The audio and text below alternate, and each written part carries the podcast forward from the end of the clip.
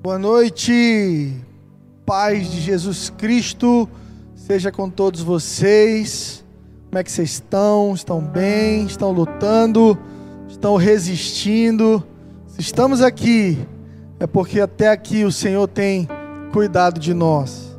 Hoje nós podemos dizer: até aqui nos ajudou o Senhor, Ele tem sido fiel, Ele tem sido o nosso Pai, o nosso cuidador, fortaleza, segurança, socorro bem presente na hora da angústia. Eu não sei como é que está seu coração nessa noite, mas eu quero te dizer algo. Esta é uma noite de alegria. Esta é uma noite em que o Espírito Santo de Deus quer encher teu coração com alegria, encher teu coração com plenitude.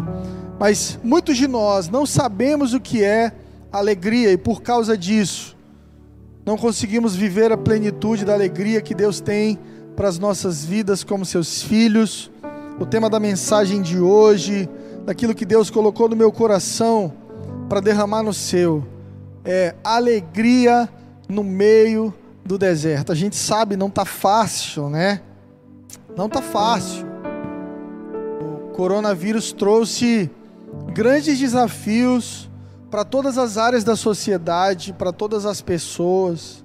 A gente ainda pode sair e vir aqui na igreja, realizar o culto para abençoar a tua vida, mas eu tenho certeza que existem pessoas que de repente são diabéticos, ou têm problema com pressão alta, ou já são muito idosos e não podem sair de casa, precisam se cuidar, precisam aumentar ainda mais a vigilância. E, e, realmente esses desafios todos, eles tendem a nos desgastar, todas essas pressões, a perda da liberdade, às vezes a perda de um emprego, um problema de relacionamento, é, as coisas vão se desgastando e a gente tende a permitir que a nossa alegria seja roubada por situações externas. Mas eu quero trazer um rema de Deus, uma revelação de Deus para o teu coração, na palavra de Deus, de que é possível ser alegre no meio do deserto, de que é possível ser pleno, de que é possível encontrar paz, de que é possível atravessar o seu deserto, sim, sentindo dores e sendo pressionado e apertado por todo lado, mas por dentro se manter intacto e ainda cheio de alegria. Abra sua Bíblia comigo no livro de Filipenses, capítulo 4, versículo 4. Eu quero ler com você. Filipenses 4, 4 diz o seguinte: Alegrem-se sempre no Senhor, novamente direi, alegrem-se. Vou ler de novo. Alegrai-vos, em outra versão, sempre no Senhor. Outra vez digo, alegrai-vos. Você sabia que o livro de Filipenses é, ficou conhecido como livro da alegria? Porque o apóstolo Paulo, nesta carta aos Filipenses, ele cita 16 vezes a palavra alegria. Eu não sei se o povo, se esse povo aqui, a quem a carta de Paulo está sendo direcionada, estava sofrendo, triste, abatido, né? O contexto que Paulo, nesse momento aqui, envia uma carta de pastoreio ao coração deles, provavelmente era um momento de pressão, um momento onde toda a igreja do mundo, ali depois que Jesus morre e ressuscita, vem o livro de Atos, a ativação do povo de Deus, mas logo depois vem perseguição. Então, todo, todo o povo do mundo, todos aqueles que abraçavam o cristianismo e que se chamavam como do caminho. A palavra cristianismo surgiu muitos anos depois. No começo, aqueles que seguiam a Jesus, eles eram rotulados de aqueles do caminho. Eles queriam taxar como uma seita. E por isso o cristianismo, os cristãos foram muito perseguidos por Roma. Inclusive, o escritor da carta era um dos perseguidores, mas por causa do poder transformador de Cristo, se torna um dos maiores apóstolos do Evangelho, pregador da alegria, pregador da esperança. Mas a verdade é que Paulo conhecia o contexto do povo dos filipenses, o, o, o contexto que esse povo estava vivendo. E aqui, nesse pequeno versículo, há tanta riqueza porque há um comando de Deus para aquele povo e que nós podemos tomar para nós nessa noite. Simples. Alegrai-vos no Senhor. Alegrai-vos. Alegrai-vos no Senhor. Alegrai-vos. Alegrai-vos no Senhor. Paulo está dizendo: direciona a tua alegria, tua fonte de satisfação, tua fonte de paz, tua fonte de realização ao teu Senhor. E é justamente quando fazemos isso que descobrimos o que é alegria de verdade. Você já se perguntou como que pessoas que viveram grandes desafios na vida, que venceram enfermidades, que venceram o luto, que venceram a rejeição, que venceram a perseguição, como que essas pessoas conseguiram, depois de tudo isso, ainda sorrir. Ontem a minha avó, linda, Dona Celeste, um beijo para ela, fez 83 anos de idade. Uma guerreira, mãe de seis filhos. Um deles morre aos 15 anos de idade, afogado. E o meu avô sente o impacto forte daquilo e, e começa então a recorrer ao álcool, ao alcoolismo. E por vezes, criança, eu me lembro dos meus tios ou da minha mãe indo insistir e buscar o meu avô no bar para que ele voltasse para casa. Eu não tinha, como criança ainda, a menor noção do sofrimento que a família da minha mãe havia passado com a perda do filho, do Júnior, ele levava o, o mesmo nome do pai. E Deus o havia recolhido, e agora para a família fica o luto, fica a dor. E quando eu vi a foto da minha vó ontem sorrindo, o Espírito Santo ministrou tanto ao meu coração. Porque eu pude ao longo dos anos presenciar que a minha avó entendeu que nós devemos nos alegrar no Senhor. Se olharmos para as circunstâncias da vida, nós veremos dor. Se você olhar ao seu redor, você pode ver morte, sofrimento, luto, a falência de algo que você tanto amou e cuidou mas que hoje já não existe mais. Mas essa ordem de Paulo, essa ordem da palavra de Deus para nós, ela, ela não coloca condições para se alegrar. Ela não diz assim: alegrem-se vocês que estão bem, alegrem-se vocês que tudo está dando certo para vocês durante a pandemia. Alegre-se você que está com um casamento maravilhoso. Alegre-se você e que todos os membros da sua família estão saudáveis. Não, Paulo está dizendo para todo o corpo de Cristo no mundo: alegrem-se no Senhor. Coloquem o coração e os olhos de vocês no Senhor e dele virá alegria, dele virá satisfação. É dele que vem a sua paz. A sua paz não pode estar em alguém mais além de Jesus Cristo de Nazaré. Ao ler isso, nós precisamos lembrar quem foi Paulo. Quem é esse homem que está dizendo te alegra? Te alegra no Senhor. Você já recebeu o conselho de alguém que você olhou para a pessoa e disse assim: Ah, para você me dizer isso é fácil. Um exemplo, alguém que já está casado.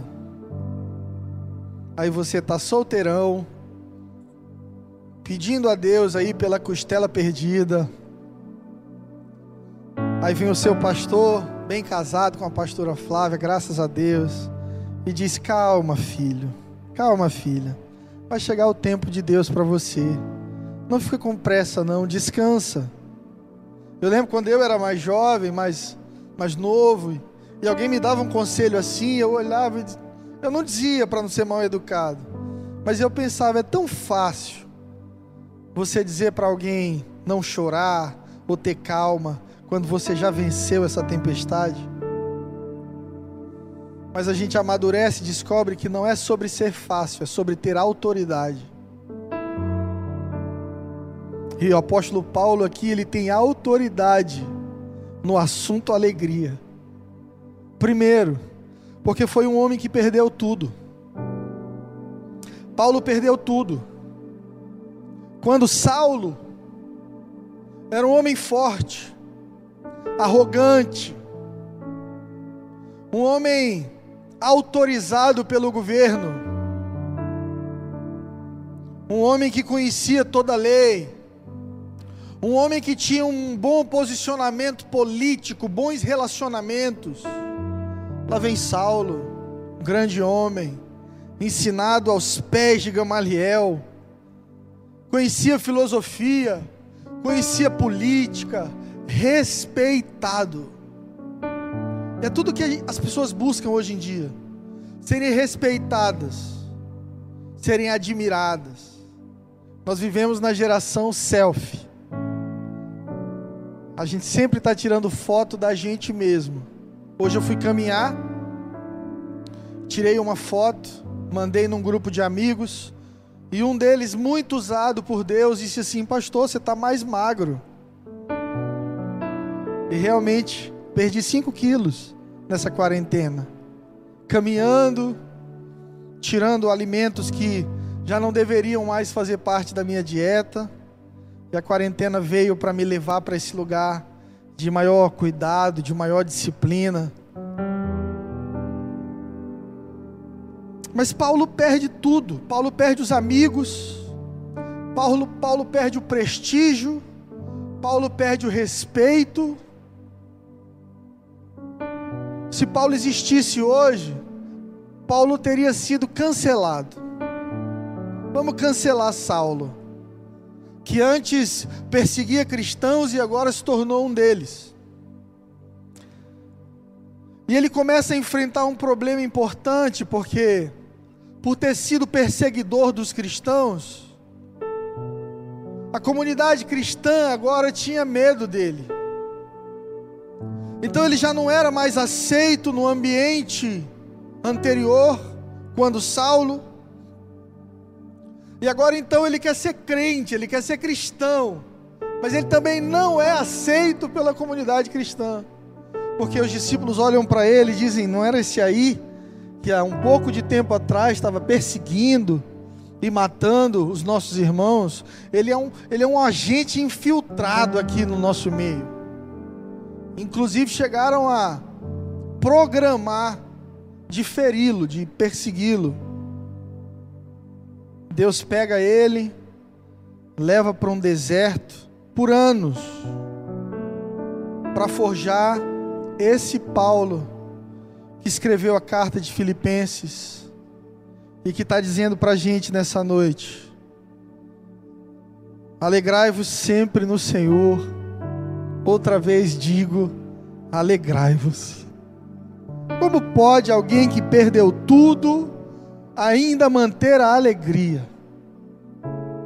Como pode alguém que foi ferido manter a alegria? É um convite divino, é um convite do céu.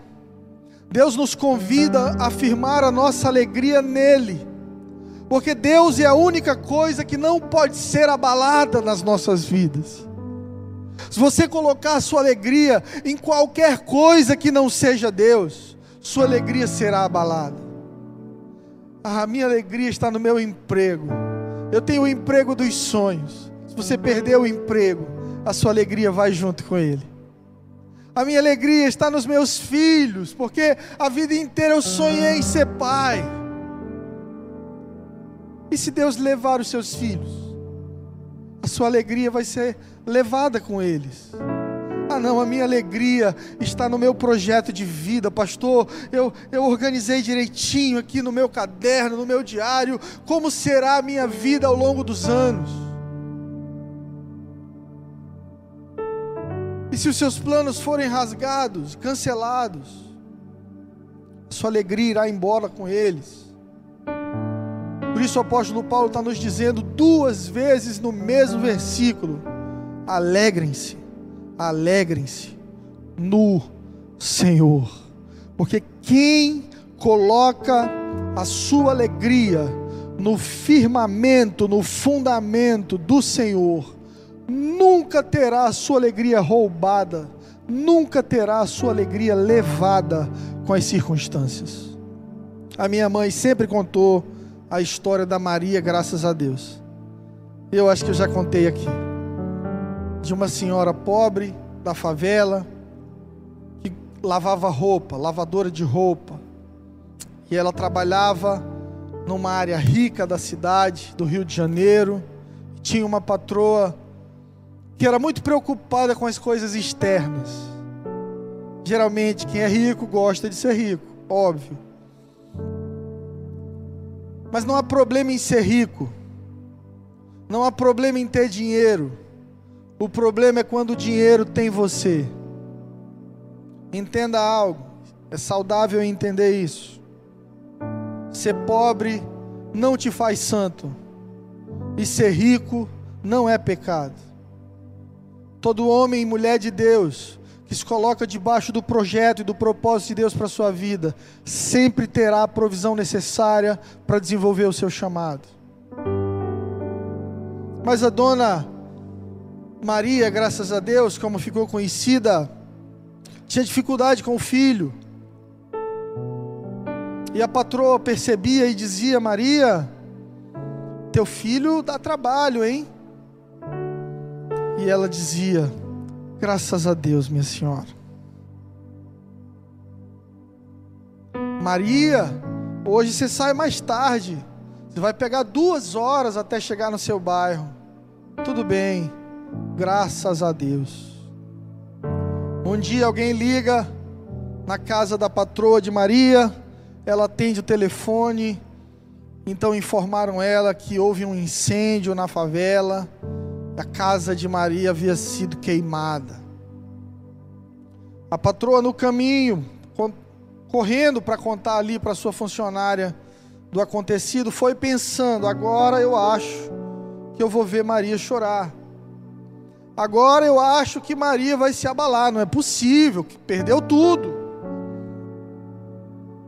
E Maria estava lá lavando roupa e ela diz: Maria, recebi uma ligação agora e a favela pegou fogo e infelizmente o seu barraco pegou fogo com tudo que tinha dentro. O teu filho está na casa da vizinha, ele escapou, mas tudo que você tinha foi queimado. Maria olha para ela com serenidade e diz: Graças a Deus, minha senhora. Aquela mulher foi tão tocada, tão abençoada com o testemunho de Maria e construiu uma casa para ela depois e a abençoou. Aquela senhora foi conhecida como Maria, graças a Deus, porque agradecia a Deus em todas as coisas. E teve um cara na Bíblia que a gente poderia colocar o nome dele de graças a Deus também. O nome dele era Jó. Só que Jó perdeu muito mais do que um barraco na favela. Jó era o homem mais rico da sua época. Jó era o Bill Gates da sua época. Jó era o Elon Musk. Jó era um cara muito, muito, muito rico. E Jó não era somente rico. Jó tinha princípios. Jó era fiel a Deus. E Jó era tão nobre, tão diferente, que ele era motivo de orgulho para o coração de Deus. De forma que quando o diabo encontra com Deus, vindo de ter passeado e rodeado pela terra, como ele disse, Deus pergunta para ele: Você viu meu servo Jó? Porque Deus tem orgulho de nós. Deixa eu te dizer uma coisa: talvez ninguém tenha te dito isso a vida inteira. Eu preciso te dizer isso nessa noite. Deus tem orgulho de você, você é muito amado, você é especial, você faz parte do plano de Deus. Ainda que você não seja a versão que Deus te preparou para ser, ainda que você esteja ainda distante de quem você deveria ser, mas Deus, com olhos proféticos, já te vê transformado, já te vê completamente rendido a Ele. Por isso Deus olha para nós, Deus tem prazer em nós. Eu não sei se você tem dificuldade de entender isso. Eu tive por um tempo. Eu achava para Deus que eu era um incômodo. Eu achava que as minhas orações eram mais um e-mail na caixa de e-mails lotadas de Deus. Sabe aquele e-mail de marketing que você não gosta? Chega na tua caixa e você vai só deletando e mandando para a caixa de lixeira? As suas orações não são isso para Deus. Quando Jesus é batizado no Rio Jordão, a palavra diz que a voz de Deus se manifesta e ela diz: Esse é o meu filho amado, em quem eu tenho prazer. Deus tem prazer nos seus filhos. E Jó, quando rico, recebia notícias dos seus funcionários, sempre notícias boas. Jó, nasceram tantos bezerros. Jó, fechamos negócios. Jó, esse mês, suas ações fecharam 50% acima do valor do mês passado. Tudo estava dando certo para Jó. Mas então, com a autorização de Deus, o inimigo tocou nas propriedades de Jó tocou na família de Jó, tocou na saúde de Jó. E eu acho que, parecido com aquela patroa, o diabo saiu ali da presença de Deus pensando: agora eu vou ver Jó blasfemar. Agora eu vou ver Jó ofender a Deus. E tomou um susto. Quando a própria mulher de Jó disse: Você ainda fala em Deus nessa casa, amaldiçoa esse teu Deus e morre. Porque é isso que acontece com a gente quando a gente se ofende com Deus, a gente morre. E Jó sabia disso. E Jó disse para ela: Você está falando como uma louca. A gente sabe receber as bênçãos de Deus, não saberíamos receber de Deus aquilo que não é bênção? Aquilo que não é bom, aquilo que não nos dá prazer, ainda que não entendamos o porquê daquilo. Jó diz aquela frase muito famosa: Foi o Senhor que deu, foi o Senhor que tomou, bendito seja o nome do Senhor. Jó diz na cara do diabo: Graças a Deus, graças a Deus. Graças a Deus. Jó, tu perdeu tudo. Graças a Deus. Eu só não posso perder Ele. E Ele eu nunca perderei. Porque Ele é o fundamento da minha vida. Ele é a rocha que não pode ser abalada. Ele é aquele que anda sobre as águas. Se o mar estiver revolto, se houver tempestades, Ele vai me fazer andar sobre as águas com Ele. Graças a Deus. Homens e mulheres de Deus. Uma igreja sadia precisa entender isso. Aonde nós estamos depositando a nossa alegria. Porque se depositamos a nossa alegria em coisas erradas, a nossa alegria será roubada junto com essas coisas. Paulo nos responsabiliza. Ele diz o seguinte: alegrai-vos no Senhor. Outra vez digo: alegrai-vos. Ou seja, é sua responsabilidade lutar contra aquilo que rouba a sua alegria. O que é que tem roubado sua alegria? O que é que ainda faz parte da tua rotina que tem roubado a sua alegria? Você precisa tirar isso da sua vida. Um namorado, uma namorada, pecado, falta de perdão. Você precisa perdoar alguém, ou talvez você precisa se perdoar. Você precisa se livrar desses ladrões de alegria que insistem em morar dentro de você, porque eles são como vermes, sanguessugas, sempre drenando a sua energia, sempre roubando o teu sorriso, sempre tirando o valor que, que Deus depositou em você.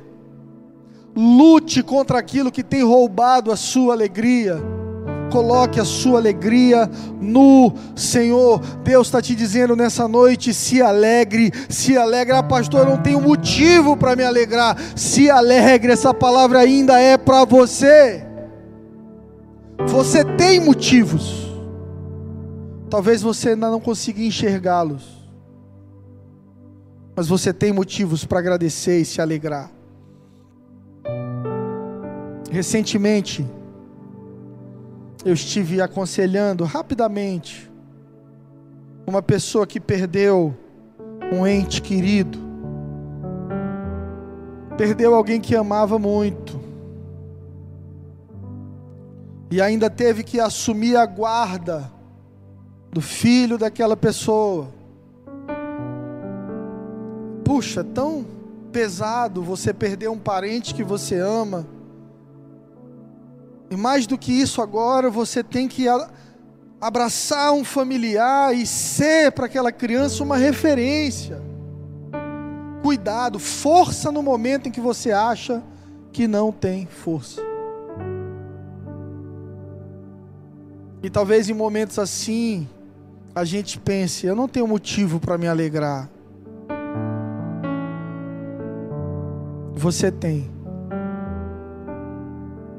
E eu disse para aquela pessoa: Olha, Deus levou o seu familiar, não levou você. E se Deus não te levou, é porque Ele ainda tem uma vida contigo aqui nessa terra. Você percebe que a depressão, que a ansiedade, que a falta de perdão, ela rouba a tua vida e a tua alegria, mas você continua vivendo? Na verdade, sobrevivendo. Os dias estão se passando e o teu recurso mais caro, que é o tempo, continua passando. Só que você mergulhou num mar escuro de dor, em que você só consegue enxergar as suas dores. Mas se Deus quisesse você morto, você já estaria morto. Você precisa entender que se você acordou hoje, as misericórdias do Senhor se renovaram sobre a sua vida. Se você está respirando agora, Deus tem vida abundante para você e essa palavra é para você. Se alegre, se alegre. Eu não tenho motivos, você tem motivos. Se alegre no Senhor. Se alegre em saber que você é parte do projeto de Deus. Se alegre em saber que você é amado por Deus. Se alegre em saber que mesmo no deserto existe alegria e provisão. Lute contra tudo aquilo que rouba a sua alegria, a sua fé e a sua paz. Algo lindo que o apóstolo Paulo disse: guardei a fé. Quando ele fala ali, combati o bom combate completei a carreira, guardei a fé. É porque alegria, paz, fé, são coisas que nós precisamos guardar. Porque o mundo está cheio de ladrões de alegria, ladrões de fé, ladrões de paz. Mas nós precisamos nos posicionar e colocar a nossa paz, a nossa fé e a nossa alegria no Senhor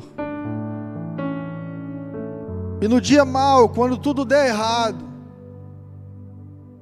que você possa olhar para o céu como Maria. Maria, graças a Deus.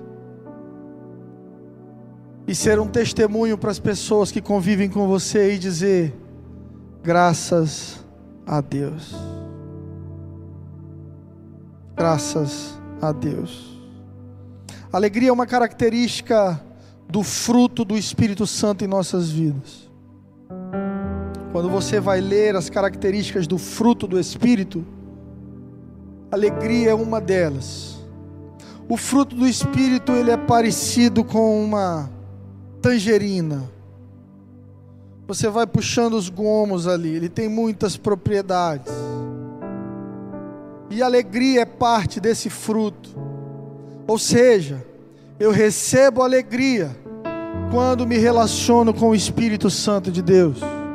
Recebo alegria quando tenho vida de oração.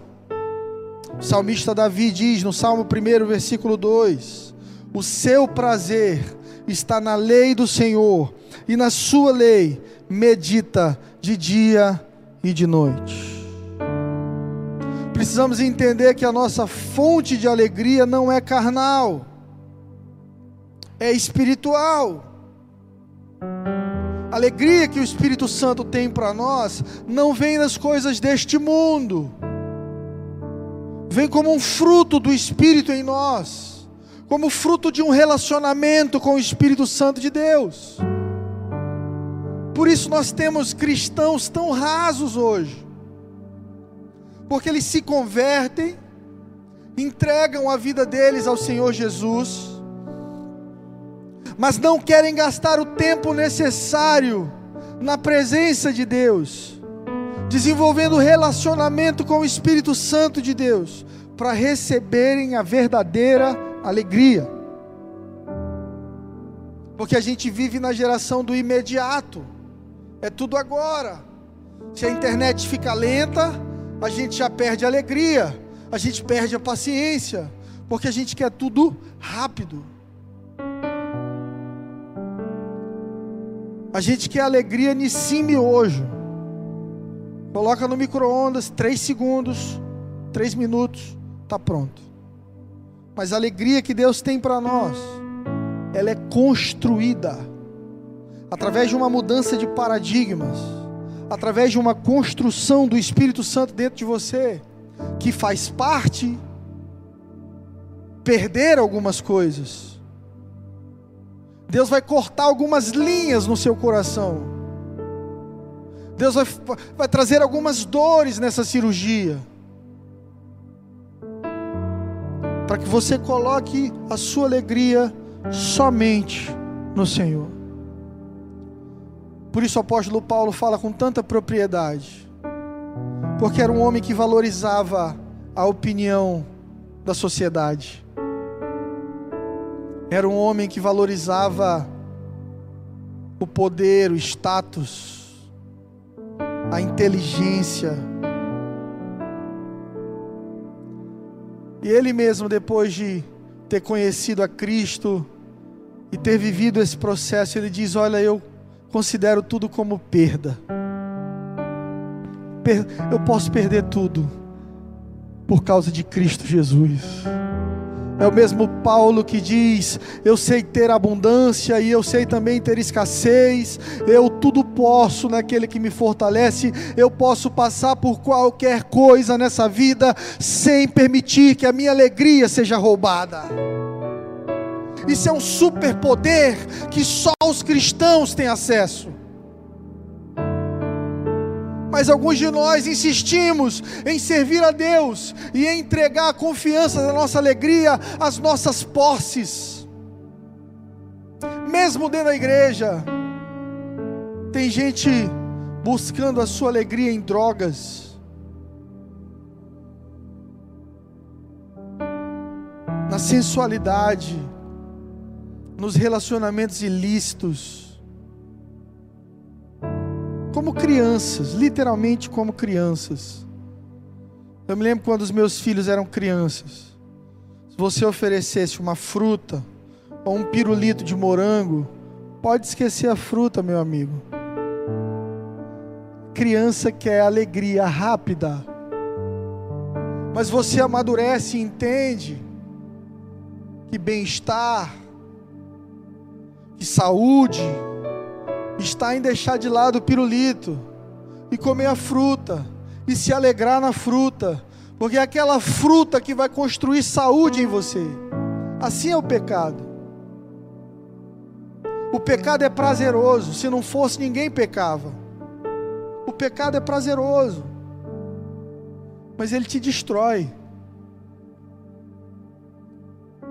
Ele muda a tua imagem, a tua autoimagem. Ele faz com que você se veja pior. Ele faz com que você se veja distante. Ele faz com que você pense: eu não sou digno, eu não mereço. O pecado é essa flecha de, do inimigo no coração do cristão para tentar distanciar. Porque foi a primeira coisa que Adão e Eva sentiram quando pecaram: vergonha, vontade de correr para longe de Deus é da nossa natureza. A gente peca e a gente quer se esconder.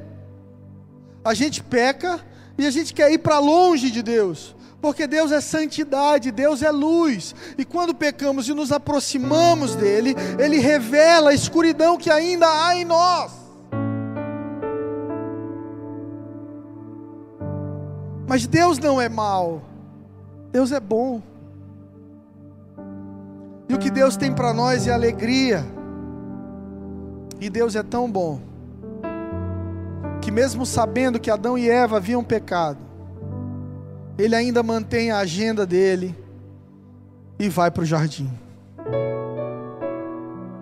E quando chega no jardim, procura os seus filhos amados, mas não os encontra, porque eles estavam tentando se esconder do Criador. É claro, ninguém pode se esconder de Deus.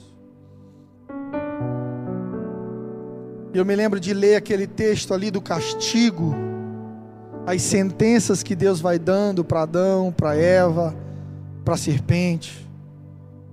Eu li aquilo mais novo e eu dizia: Nossa, Deus é muito severo. Deus ficou muito chateado. Deus castigou pesado o homem.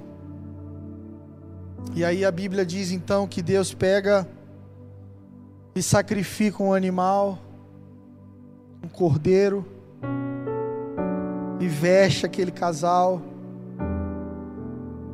com as peles do cordeiro. Talvez Adão e Eva, sem noção de nada, ainda mortos de vergonha, sendo cobertos na sua nudez por um pai que mesmo vendo a bobagem que os filhos fi fizeram, ainda amava a ponto de guardar, cobrir, vestir.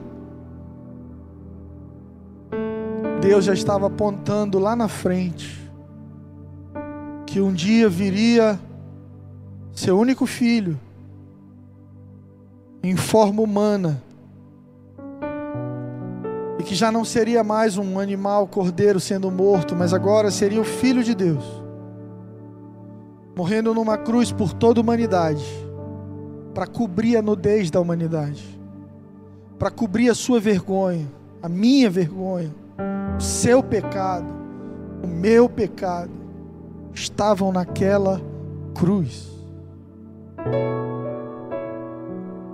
Deus sentiu toda a tristeza possível do mundo, recebeu sobre ele, Jesus, todas as nossas maldições, dores, enfermidades, para que o apóstolo Paulo, depois de ter perdido tudo também, sido açoitado, preso, perseguido, pudesse ministrar o nosso coração nessa noite, dizendo: se alegrem no Senhor, se alegrem, porque Deus é um Pai de amor, porque Deus é um Pai cuidadoso, porque mesmo no seu pior dia, Ele continua te amando, porque mesmo no poço da escuridão, da tristeza, da depressão, da solidão, da pobreza, Deus continua sendo bom e está ali com a mão dele ali, ó, colocando essa mão dentro do poço e te puxando para fora e te dizendo: se alegre, se alegre, coloque a sua alegria em mim e ela nunca mais será roubada. A nossa fonte de alegria é o Senhor. Mas isso não nos transforma em ETs. Tem gente que ou é 8 ou é 80. Então, depois que se converte, se torna uma pessoa triste, até zangada. Chega no aniversário dos familiares, o povo fica com medo. Ninguém chama para sentar na mesa, porque de repente o irmão pode se levantar como um profeta: Eis que te digo, tu morrerás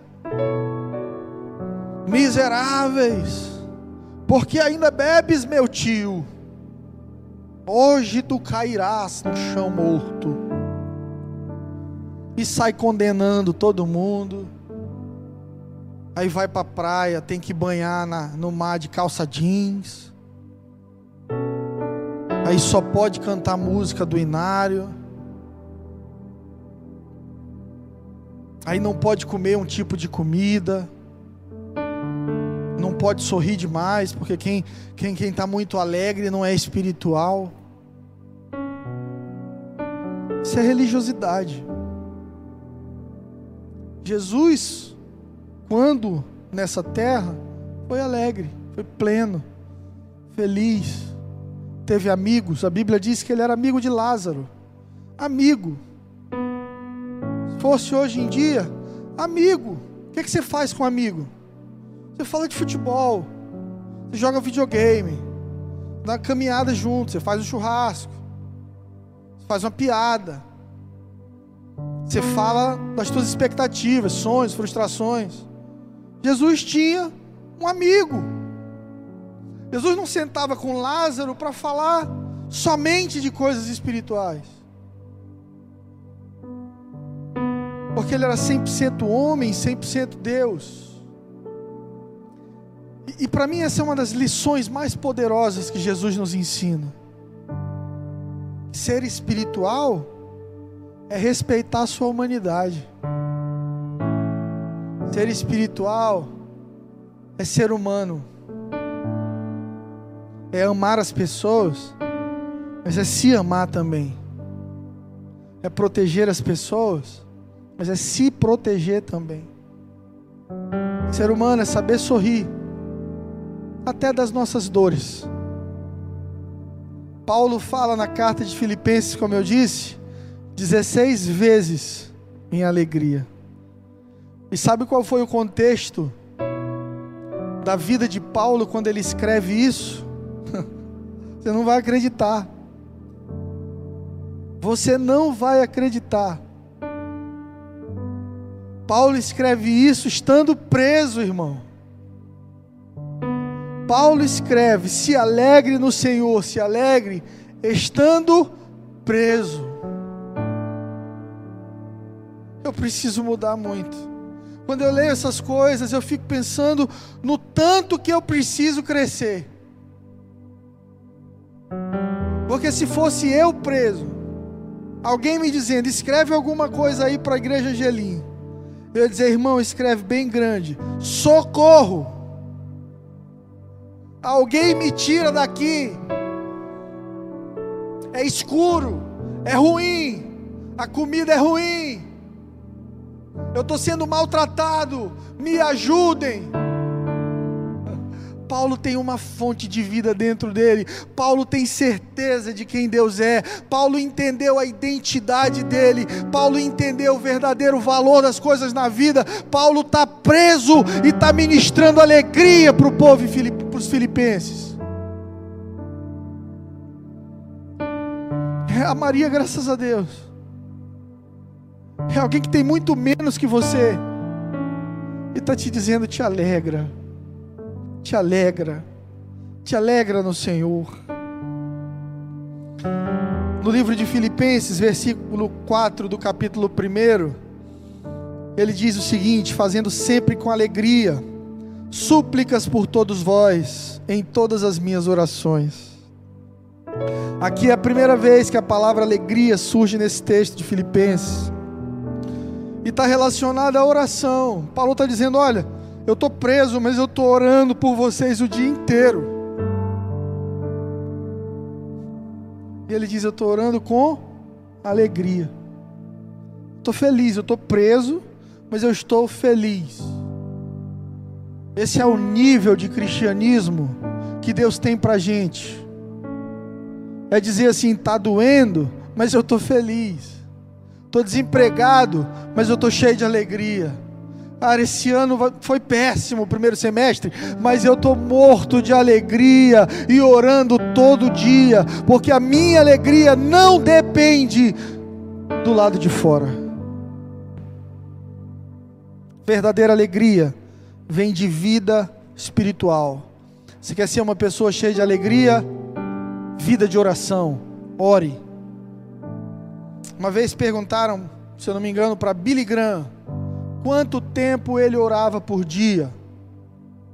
Porque, puxa, o maior evangelista do nosso século. E ele disse o seguinte: Eu não, não consigo orar mais de cinco minutos. Aí todo mundo, uau, Billy Graham ora menos do que eu. Depois ele disse: Também não consigo passar cinco minutos sem orar. Eu não consigo orar por cinco minutos, mas também não consigo passar cinco minutos sem orar. Billy Graham estava dizendo: Eu aprendi viver uma vida de conexão com Deus. Você não precisa toda vez entrar no quarto, colocar o joelho no chão, colocar o seu melhor pijama, melhor música que você gosta para orar. Você pode orar dentro do Uber, você pode orar dentro do carro, você pode orar no banheiro, tomando banho, você pode orar dando uma caminhada. Quantas vezes Deus não tem falado comigo, ministrado alegria, paz no meu coração, quando eu estou me exercitando, caminhando. E Ele vem do meu lado comigo. Porque esse é o Deus que nós servimos, é o Deus do cotidiano, é o Deus da rotina, é o Deus do dia a dia. A religião transformou Deus em algo muito grande, tão grande que é inalcançável. Mas o Deus da Bíblia que nós servimos, é o Deus que foi no jardim mesmo quando a humanidade havia caído, é o Deus que se fez um homem e morreu no nosso lugar, para que todo aquele que nele crê não sofresse, mas tivesse a vida eterna. É um Deus que nos convida a uma vida nova. É um Deus que pega os improváveis, os quebrados, os feridos e usa para a glória dele. Se você está sofrendo com tristeza, muito provavelmente Deus vai te fazer canal de alegria para a vida de muita gente. Deus gosta de gente quebrada. Vai ler a Bíblia que você vai descobrir isso. Ah, pastor, minha vida é uma bagunça. Parabéns, você faz parte do clube daqueles que Deus vai usar. O que, é que eu preciso fazer então, pastor? Se renda. Pare de lutar com Deus. Pare de tentar servir a dois senhores. Uma parte da sua alegria está no dinheiro, outra parte está em Deus. Você ainda é, é daqueles que, quando perde algum dinheiro, fica deprimido? Eu quero te convidar a fazer parte do clube da Irmã Maria, graças a Deus. Recentemente bateram na traseira do meu carro. Eu tomei um susto quando eu fui ver uma Kombi desgovernada do Satanás. Sem freio aquela Kombi. E eu olhei para a pista, sardinhas para todo lado. E o piloto com a mão na cabeça chorando. Porque ele sabia que não ia poder pagar e eu já tinha certeza disso. Flávia desceu, viu se estava tudo bem com ele. Estava tudo, tudo ok. Começaram a chegar outras pessoas. Havia um companheiro do lado dele ali ligando já. E nós decidimos seguir a viagem. Depois de um tempo de descanso, eu estou voltando para casa. E alguém bateu no meu carro. Se fosse alguns anos atrás, talvez eu choraria de tristeza.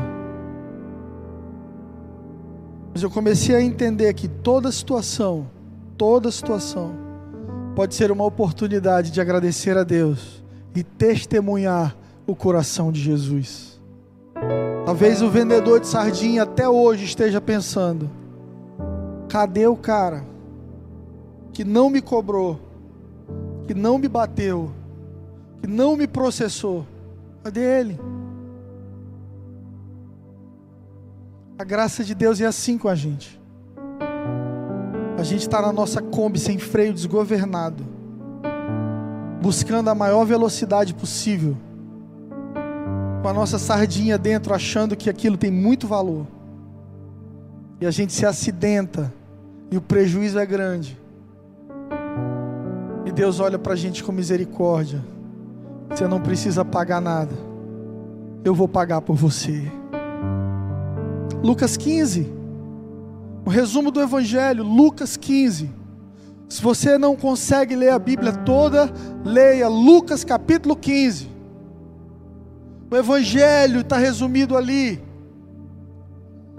Um filho irresponsável, imaturo, rebelde, vai embora, gasta a sua herança, ofende a família, quebra a cara, passa fome, volta para pedir perdão e tentar ser um dos empregados do pai. O pai sai correndo na direção dele, dá um beijo, um abraço, celebra, anel no dedo, sandália nos pés, novas vestes e uma grande festa. Eu acho que aquele menino nunca passou por um constrangimento tão grande. Você já machucou alguém que te tratou bem depois? Você fez mal para alguém? E aquela pessoa te dá um abraço e te trata como se você não tivesse feito. O nome disso é graça, favor. E a sua alegria, a minha alegria, precisam estar fundamentadas na graça de Deus, no amor de Deus, numa vida de oração, numa vida de busca espiritual. Filipenses 2:2 diz assim: completai a minha alegria, de modo que penseis a mesma coisa, tenhais o mesmo amor, sejais unidos de alma, tendo o mesmo sentimento. Paulo diz: alegria, além de ser fruto de oração, também é fruto de comunhão. Você quer deixar Jesus feliz? Você quer abrir um sorriso lá no céu, no rosto de Deus? Ame as pessoas tenha o mesmo amor. Pare de se relacionar com as pessoas por interesse. Você trata o pobre de uma forma e o rico de outra. O pobre tem um lugar na sua vida e o rico tem outro. Está errado. Você tem que amar as pessoas da mesma maneira. Esse é o coração de Jesus.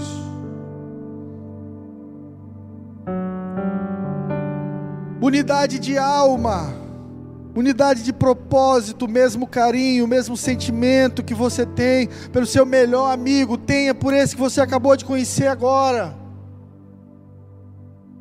Ame a todos. Paulo está dizendo, devemos ter o mesmo sentimento. Filipenses 2, 17, 18, ele diz: Entretanto, mesmo que eu seja oferecido por libação sobre o sacrifício e serviço da vossa fé, alegro-me com todos me congratulo. Assim vós também, pela mesma razão, alegrai-vos e congratulai-vos comigo. Pela terceira vez, a palavra alegria é usada em Filipenses. E Paulo está usando ela no contexto de dedicação. Seja um sacrifício para Deus. Você quer alegria? Ore, vida espiritual, tenha comunhão com os seus irmãos, ame as pessoas, trate todas as pessoas com o mesmo amor, com o mesmo carinho e se dedique à obra de Deus. Você quer pegar alguém que está muito doente e melhorar a imunidade daquela pessoa? Levanta ela e coloca ela para ajudar outros. É isso que Deus faz com a gente. Nós somos seres criados para servir. Querer ser só servido é uma doença. Deus te criou para servir. Seu propósito, sua alegria é maior como ser humano está em servir pessoas. Se você não entendeu isso até agora, entenda nesse momento. Você é uma colher. Colher só serve para servir. Você é uma colher de Deus nessa terra. Deus te criou para servir pessoas. Através da sua profissão, através do seu chamado, através dos dons e talentos que Ele te deu, mas você foi criado para servir. Filipenses 2, 28, 29 diz: Por isso, tanto mais me apresso em mandá-lo para que, vendo-o novamente, vos alegreis e eu tenha menos tristeza o legal é que ele não diz assim, e eu não tenha tristeza, ele diz assim, eu tenho um pouco menos. Porque viver dói, irmão. Essa coisa de foram felizes para sempre que você viu nos filminhos da Disney é mentira. Isso é uma mentira que te contaram e você acreditou. Felicidade, alegria é conquistada diariamente, um leão por vez, um dia por vez. Hoje eu venci, amém. Amanhã é mais uma batalha. Com dores, tristezas, resistências, dificuldades e alegrias também para aqueles que permanecem.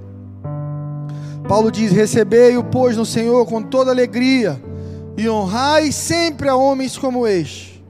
Na quarta vez, Paulo falando aos Filipos sobre alegria, ensina a fazer o bem ao próximo, as nossas boas ações devem ser realizadas com alegria.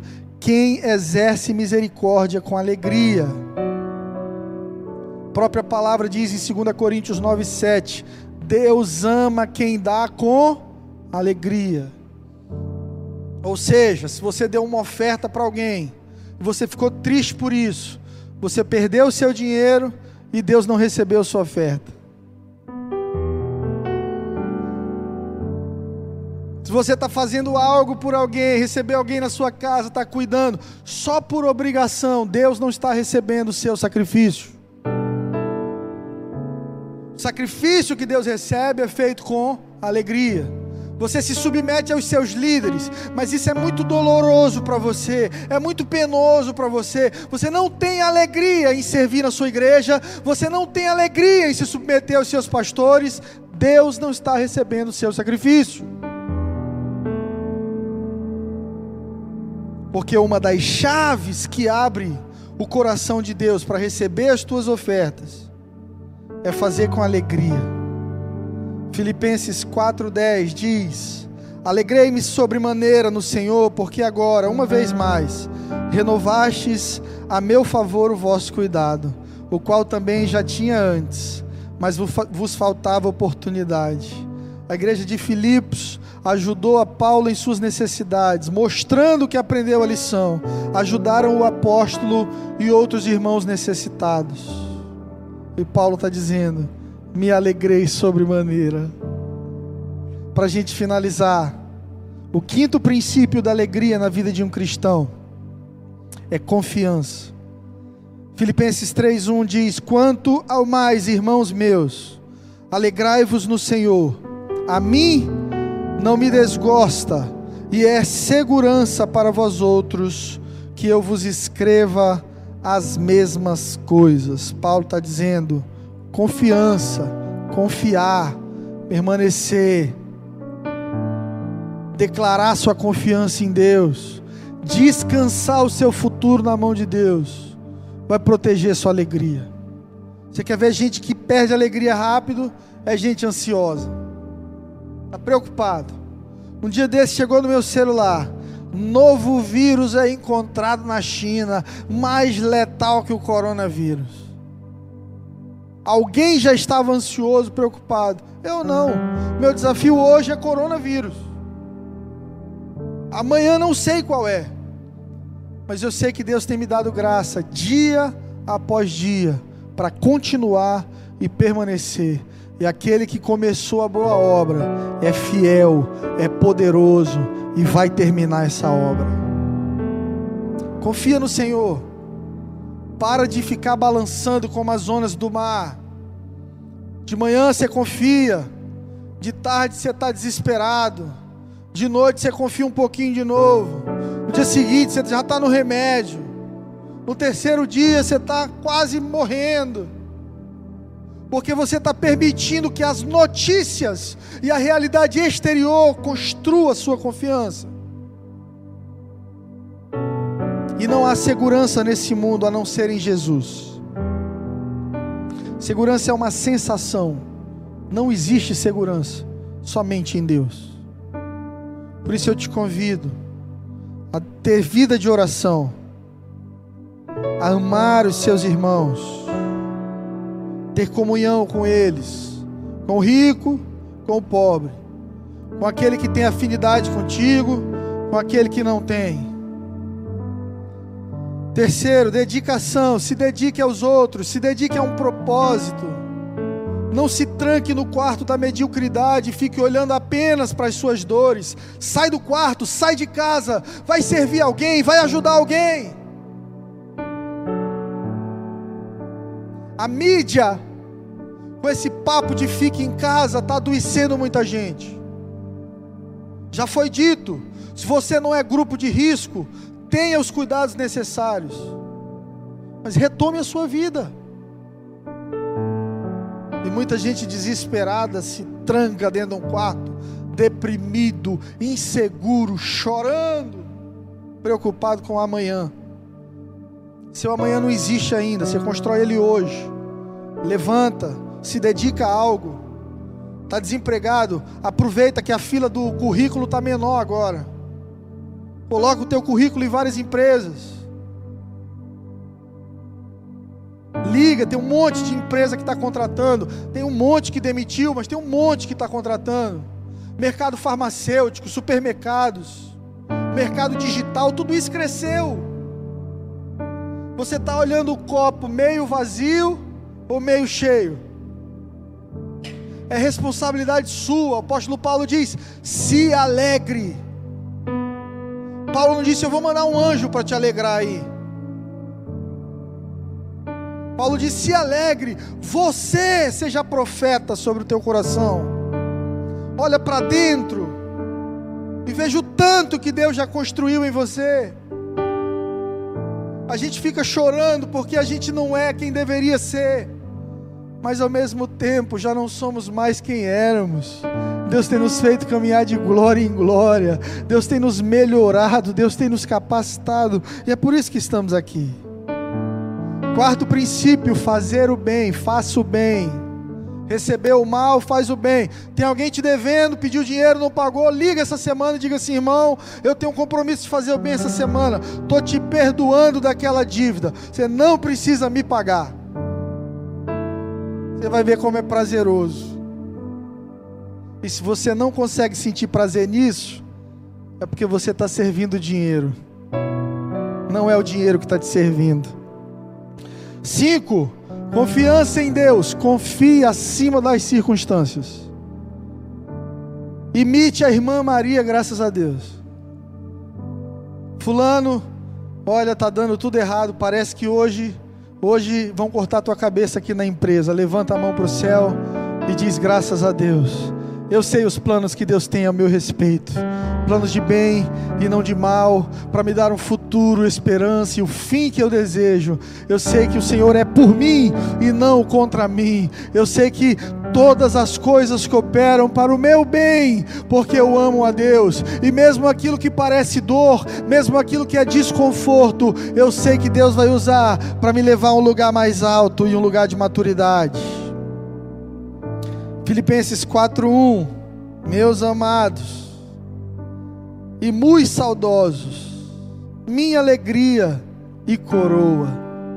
Sim, amados, permanecei deste modo, firmes no Senhor. Olha o relacionamento que Paulo tinha com os seus discípulos. Minha alegria, minha coroa. Coroa fala de governo, conquista, joia. Paulo está dizendo que as coroas do passado dele os diplomas, o network político, a autoridade que Saulo carregava, já não é mais a coroa dele. A coroa dele agora são pessoas, são relacionamentos. Paulo está dizendo: a minha alegria está em servir os meus irmãos, a minha alegria está em fazer com que a minha vida seja doada em favor de outros. Faça isso você também. Decida nessa quarentena viver por propósito e não por preferência. Decida nessa quarentena rasgar os planos que você fez para a sua vida e ouvir de Deus quais são os planos dele para você. Decida nessa quarentena confiar em Deus, mais do que na sua própria inteligência. Alegre-se no Senhor. Tudo que Ele fez é bom, tudo que Ele faz é bom ainda que vindo através de tempestades, ainda que vindo no meio do deserto, mas a provisão vem. Para o povo que morou no deserto por 40 anos, a Bíblia fala que de manhã havia uma nuvem de glória. E nuvem fala de cobertura, a gente sabe que no deserto é quente. Então, sobre o povo de Deus, havia uma nuvem que permitia que o clima fosse nublado, que os protegia de uma insolação, de um desgaste por conta do calor. E o clima do deserto, que é tão quente de manhã, à noite é muito frio. E a palavra diz que Deus se manifestava como uma coluna de fogo. Deus não tirou eles do deserto. Deus caminhou no deserto com eles. Nós passamos uma boa parte da nossa vida pedindo a Deus para tirar os nossos espinhos da carne, nos arrancar do deserto, tirar do nosso caminho quem não presta, quem a gente não concorda e, e, e criar um céu só para a gente. Mas a gente aprende com o apóstolo Paulo que não é sobre isso, é sobre amar a Deus, amar pessoas, servir pessoas, se relacionar com Deus, sabendo que passaremos sim por momentos difíceis mas que a nuvem de glória estará sobre nós. E quando o frio vier, Ele estará ali com uma coluna de fogo, um Deus presente, um Deus que cuida, um Deus que, mesmo nos processos difíceis, não se afasta e continua cuidando dos seus.